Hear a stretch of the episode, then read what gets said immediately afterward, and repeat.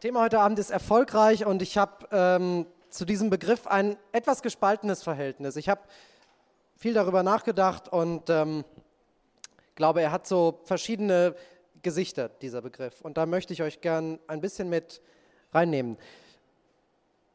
Zunächst mal, äh, viele Leute würden mich, glaube ich, als erfolgreich beschreiben. Ähm, einmal habt ihr gerade schon gehört, ich heirate diese Woche, also im Privatleben durchaus ein Erfolgserlebnis. Und auch sonst läuft es gerade ziemlich gut. Ja, ich habe vor ein paar Wochen meine Doktorarbeit abgegeben, warte jetzt darauf, die verteidigen zu können, äh, habe sie sogar in Regelzeit fertig gemacht, ist ja auch nicht selbstverständlich. Äh, ab Oktober habe ich äh, einen ziemlich coolen Job in Tübingen an der Uni. Da werden wir dann äh, hinziehen. Letztes Jahr habe ich neun Monate in der Schweiz gelebt. Da hatte ich einen Forschungsaufenthalt in der Pharmaindustrie und ähm, mit einem Büro im höchsten Gebäude der Schweiz. Ja, von, also ich konnte vom Schreibtisch aus die Vogesen und den Schwarzwald sehen. Und die Geografiekenner unter euch wissen jetzt, dass das in Basel gewesen sein muss, weil das, glaube ich, der einzige Ort ist, von dem man Vogesen und Schwarzwald gleichzeitig sehen kann. Aber das nur am Rande. Ähm, wir haben eine Eigentumswohnung gekauft vor kurzem und wir sind ertragreiche Kleingärtner. Also ich weiß nicht genau, wo eure Maßstäbe für beruflichen Erfolg oder allgemein für Erfolg so liegen. Ja, ich habe keine Millionen auf dem Konto, äh, noch nicht, aber in den letzten Jahren ist vieles sehr gut gelaufen und in vielerlei Hinsicht kann ich sagen, dass sie nicht besser hätten laufen können. Und zurzeit fühlt es sich schon nach ziemlich viel Erfolg an. Wenn ich so über die letzten Jahre und über meine jetzige ähm, Situation nachdenke, dann staune ich ziemlich darüber, wie sich das alles entwickelt hat. Und es ist umso erstaunlicher, wenn man ähm, mich kennt und meine Geschichte kennt und weiß, dass die Startbedingungen, von denen ich herkomme, nicht die allereinfachsten waren. Ich bin äh, aufgewachsen in der nordhessischen Provinz, ein bisschen südlich von Kassel. Also, ja, ähm, wurde hineingeboren in eine Mittelschichtsfamilie, der es eigentlich zunächst relativ gut ging. Meine Eltern waren noch ziemlich jung, ich wurde äh, unerwartet und ungeplant geboren. Beide waren gerade Berufsanfänger. Ähm, ich habe in meinen ersten Lebensjahren deshalb viel Zeit mit meinen äh, Großeltern verbracht. Die ganze Familie wohnte relativ in der Nähe. Und es hat eigentlich alles ganz gut angefangen. Es sind alle soweit gut miteinander ausgekommen in der Familie, man hat sich häufig gesehen, aber leider sollte sich das bald ändern. Meine Eltern sind sich ziemlich schnell fremd geworden. Es kam zu Streit, man hat nicht mehr geredet in der Familie und sie haben sich getrennt, als ich ungefähr sechs Jahre alt war. Kurz vorher ist noch meine Schwester geboren worden, äh, die aber nicht die Ehe meiner Eltern gerettet hat. Unsere Mutter ist dann mit uns äh, nach Marburg umgezogen, was ungefähr 50 Kilometer weiter südlich war. Für mich war das äh, eine neue Stadt. Also 50 Kilometer für einen Sechsjährigen ist äh, eine Weltreise und Marburg ist eine Riesenstadt, ungefähr halb so groß wie Magdeburg, aber für mich war es eine Riesenstadt. Ich bin auf dem Dorf aufgewachsen und ich habe versucht, in meinem neuen Umfeld zurechtzukommen, mich einzufinden, aber zunächst mit mäßigem Erfolg. Äh, man muss wissen, dass Marburg im Allgemeinen und die Gegend, in der wir gewohnt haben und in der ich zur Schule gegangen bin, nochmal ganz besonders äh, eine ziemlich wohlhabende Stadt ist, sehr bürgerlich, sehr akademisch und als neu zugezogenes Kind von einer alleinerziehenden Mutter mit äh, sehr wenig Geld und sehr vielen Sorgen hat man ähm, relativ schnell eine Außenseiterrolle. Hinzu kam, dass meine Schulkameraden oder andere Gleichaltrige äh, nicht unbedingt sehr viel mit mir anfangen konnten im ersten Moment. Es fiel mir relativ schwer, Anschluss zu finden und ich war in den ersten Jahren in Marburg ziemlich oft allein mit meinen Gedanken und diese Gedanken wurden von Tag zu Tag immer trüber. Meine Eltern haben einen unschönen Scheidungskrieg geführt, in dem ich immer wieder zwischen die Fronten geraten bin. In der Schule war ich ziemlich auffällig unaufmerksam und habe keine guten Noten bekommen. Ähm, mein Großvater mütterlicherseits ist dann auch noch gestorben, was in dieser Situation noch eine ziemliche, äh, ziemlich starke Zusatzbelastung war für meine Schwester und mich und besonders für meine Mutter, also das war ihr Vater. Also es war keine schöne Zeit. Ähm, und in meiner Erinnerung und äh, in dem, was meine Mutter mir erzählt, war mein damaliges Lebensgefühl ziemlich finster, ehrlich gesagt. Ich hatte wenig Lebensfreude und auch wenig Lebenswillen. Mit Lebenswillen, wenig Lebenswillen meine ich allerdings nicht, dass ich äh, selbstmordgefährdet gewesen wäre oder sowas. Denn die einzige Sache, die größer war als meine Abneigung gegen das Leben, war meine Angst vor dem Tod. Ähm, in meinen frühen Teenagerjahren lag ich abends oft wach und habe darüber gegrübelt und ähm, habe das dann auch meiner Mutter erzählt und sie hat es mir irgendwann mal erzählt. Ich habe daran keine Erinnerung mehr, aber die Angst vor dem Tod war ein großes Thema für mich. Ähm, ich war bei mehreren Psychotherapeuten damit und mit der Gesamtsituation, äh, allerdings mit nicht sehr großem Erfolg. Das klingt im Rückblick jetzt alles sehr dramatisch und wahrscheinlich war es damals auch dramatisch. Ich erzähle das nicht, um äh, Mitleid zu erregen oder sowas. Ja, ich möchte euch nur den Hintergrund dafür liefern, warum ich selbst so erstaunt darüber bin, äh, darüber, wie die Dinge zurzeit laufen und in den letzten Jahren gelaufen sind bei mir. Klassische Erfolgsgeschichten beginnen normalerweise anders. Und wenn ich euch erzählt hätte, dass ich äh, drogenabhängig geworden bin und die Schule abgebrochen hätte, dann ähm, würdet ihr das vielleicht auch für eine glaubwürdige Fortsetzung dieser Geschichte halten. Aber so geht die Geschichte halt nicht weiter.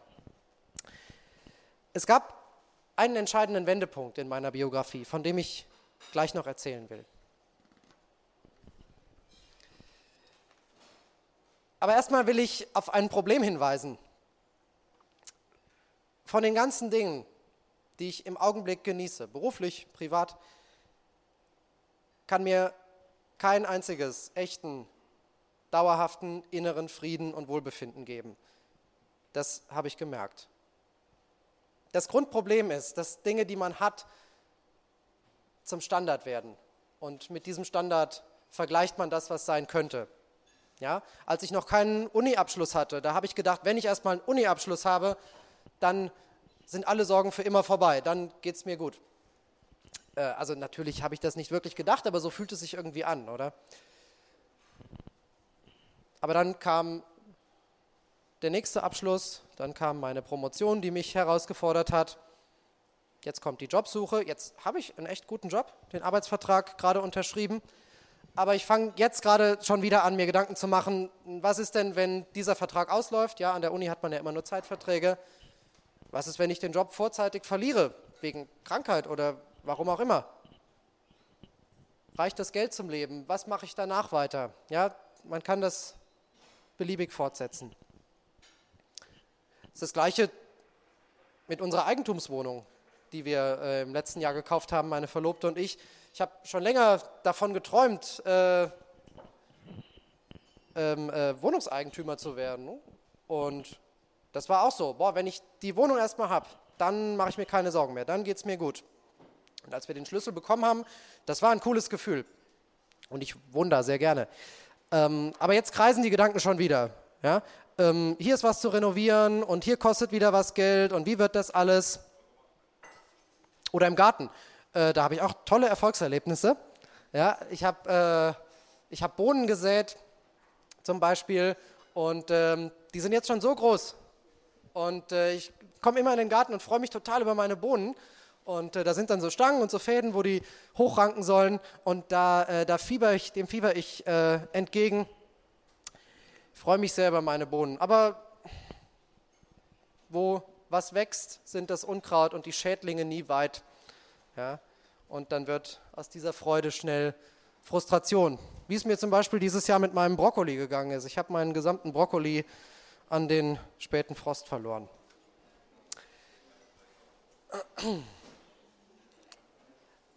Auch die Beziehung zu meiner äh, jetzt fast Ehefrau ist nicht etwas, was mein Herz endgültig ruhig und zufrieden macht. Erstaunlicherweise vielleicht.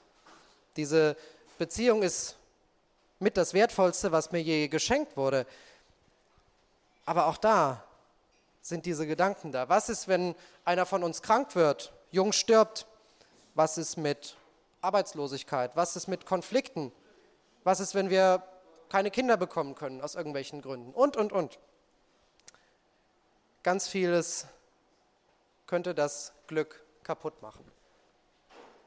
Vielleicht sind euch diese Art von Gedanken total fremd. Ja, vielleicht lebt ihr total im Augenblick und dann äh, beglückwünsche ich euch. Das ist äh, schön, wenn man das kann. Ich kann es nicht und äh, vielleicht der ein oder andere von euch kann es nachvollziehen, äh, das nicht zu können.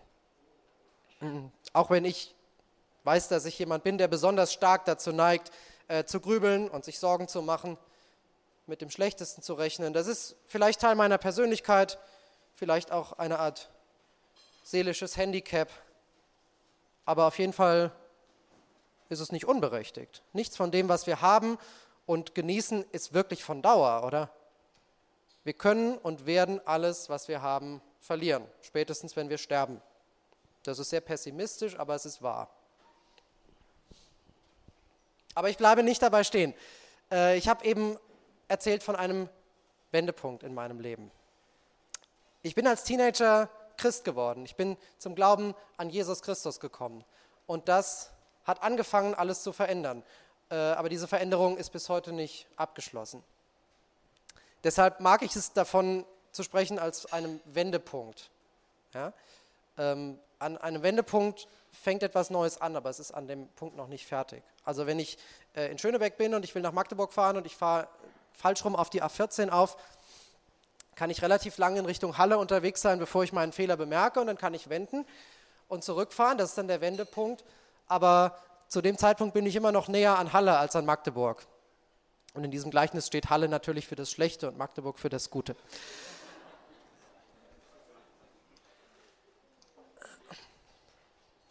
Mit meinem Leben war ich in den ersten vielleicht 15 Jahren in eine falsche Richtung unterwegs. Teilweise fremdverschuldet, teilweise selbstverschuldet. Jedenfalls hat es sich in keine gute Richtung entwickelt. Und wenn da nicht eine, eine Kraft gekommen wäre, die dem entgegenwirkt, wäre diese Entwicklung wahrscheinlich so weitergegangen. Und im Alter von 13 bis 15 Jahren, wann genau, kann ich in der Erinnerung nicht mehr ganz genau sagen, ähm, bin ich Christ geworden, der Wendepunkt. Und dadurch kam diese entgegengesetzte Kraft in mein Leben. Nicht jede Fehlentwicklung war schlagartig behoben und es war nicht schlagartig alles gut. Aber es gab eine Kraft in die richtige Richtung und es ist eine Bewegung in die richtige Richtung zustande gekommen.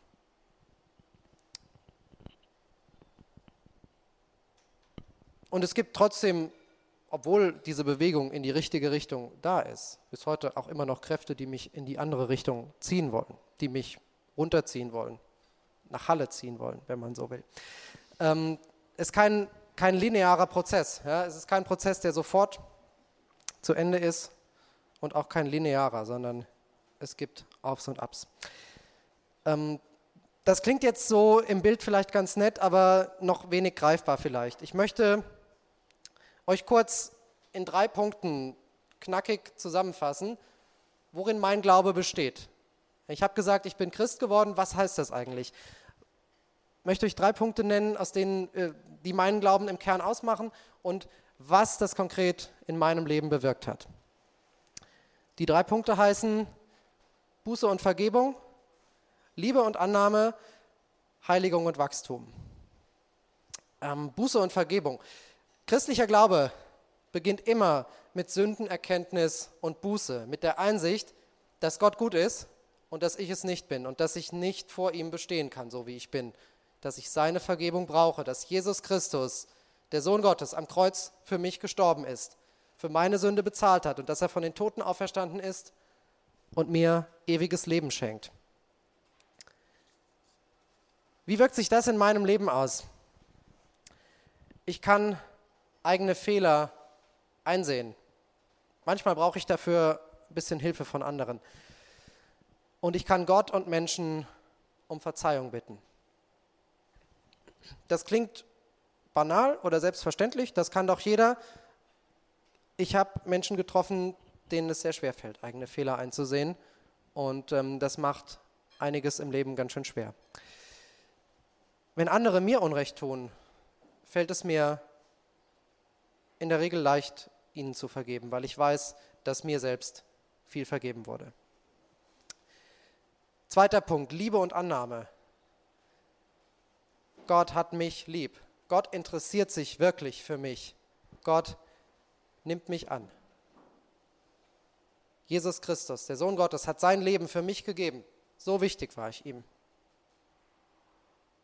Er versorgt mich jeden Tag und ich darf jeden Tag seine Gegenwart genießen. Die Auswirkungen in meinem Leben. Die größte Sehnsucht meines Herzens und wahrscheinlich auch von jedem von euch ist es, geliebt und angenommen zu sein. Das ist das, wenn wir darüber nachdenken, warum wir morgens aus dem Bett steigen, warum wir ganz viele Dinge tun, die wir tun. Wir wollen geliebt und angenommen sein. Und als Christ ist diese Sehnsucht im Prinzip schon erfüllt. Selbst wenn mich kein Mensch liebt und mich kein Mensch annimmt, kann ich mir der Liebe und Annahme des lebendigen Gottes sicher sein. Das heißt, ich muss emotional nicht permanent aus dem Mangel leben. Ich muss nicht versuchen, äh, einfach nur durch den Tag zu kommen, um emotional zu überleben. Ich muss nicht in Abhängigkeitsbeziehungen zu anderen treten, die für beide ungesund wären. Der dritte Punkt, Heiligung und Wachstum. Ähm, das klingt bisher ja alles ganz gut, ja, Vergebung und Liebe und Annahme. Aber was ich gesagt habe, entspricht nicht wirklich meiner Lebensrealität. Ich mache jeden Tag Fehler und ich glaube, die meisten davon sind mir nicht bewusst. Ich erlebe oft emotionalen Mangel, habe oft das Gefühl, dass ähm, Menschen um mich herum das ausgleichen müssten. Man könnte sagen, ich habe Menschen um mich herum missbraucht emotional, versucht sie zu vereinnahmen und mir da Liebe und Annahme zu verschaffen, weil ich das Gefühl hatte, sie nicht zu kriegen und sie nicht bei Gott gesucht habe. Ja, also in der Theorie ist mir, alles, ist mir das alles klar. In der Theorie habe ich auch alles, was ich brauche in Jesus Christus. Aber ich bin noch nicht da in meinem täglichen realen Leben. Und das ist der Punkt, wo Heiligung und Wachstum wichtig wird. Gott will, dass mein Glaube, mein konkretes Vertrauen in ihn, in seine Liebe und in seine ganz konkrete Hilfe jeden Tag stärker wird. Er will mich Tag für Tag äh, lehren und mir beibringen, was es ganz praktisch und konkret heißt, Gott und meinen Nächsten zu lieben. Jesus sagt, das ist der Kern, ähm, ja letztlich der Kern des Glaubens, der Kern dessen, was Gott von uns will. Er will mir beibringen, was es heißt, heilig zu leben. Heiligung. Die Auswirkungen in meinem Leben. Ich weiß, dass Gott mit mir noch längst nicht fertig ist. Und es ist auch sehr gut so. Es wäre schlimm, wenn er heute schon fertig wäre mit mir. Ich darf jeden Tag in der Erwartung leben, zu wachsen, im Glauben gestärkt zu werden und einen kleinen Teil der Defizite, die ich mitbringe, geheilt zu bekommen, letztlich. Diese drei Punkte bin ich überzeugt, sind das Grundrezept für echten Erfolg, für ein wirklich erfolgreiches Leben. Ein Leben in Gemeinschaft mit dem lebendigen Gott, so wie er es sich eigentlich gedacht hat. Das ist die eigentliche Erfolgsgeschichte meines Lebens. Alles, was ich euch am Anfang aufgezählt habe, ähm, meine Ehe, äh, zukünftige, Gutes Gelingen im Beruf, Gesundheit, relativer Wohlstand, Sicherheit. Das kann ich heute begreifen als Geschenke Gottes. Und für die bin ich sehr dankbar. Und die will ich gerne einsetzen um ihn zu ehren. Aber am Ende ist der Geber wichtiger als die Gaben. Selbst wenn ich nichts von dem hätte, was ich euch aufgezählt habe, würde es dabei bleiben. Gott ist gut und er meint es gut mit mir. Ich möchte gern schließen mit meinem Lieblingsvers aus der Bibel. Ähm, der begleitet mich schon sehr lang und er spricht äh, sehr gut äh, ja, aus meinem Herzen praktisch. Der steht in äh, Psalm 42, der zehnte Vers. Was betrübst du dich, meine Seele, und bist so unruhig in mir? Harre auf Gott. Denn ich werde ihm noch danken, der das Heil meines Angesichts und mein Gott ist. Meine Seele ist sehr oft betrübt und sie ist sehr oft unruhig. Und ich möchte, ich möchte lernen, auf meinen Gott zu harren. So, ich möchte lernen, dass er mein Heil ist, meine Hilfe, dass ich ihm danken kann. Und ich wünsche jedem von euch, dass ihr diesen lebendigen Gott genauso kennenlernt. Vielen Dank.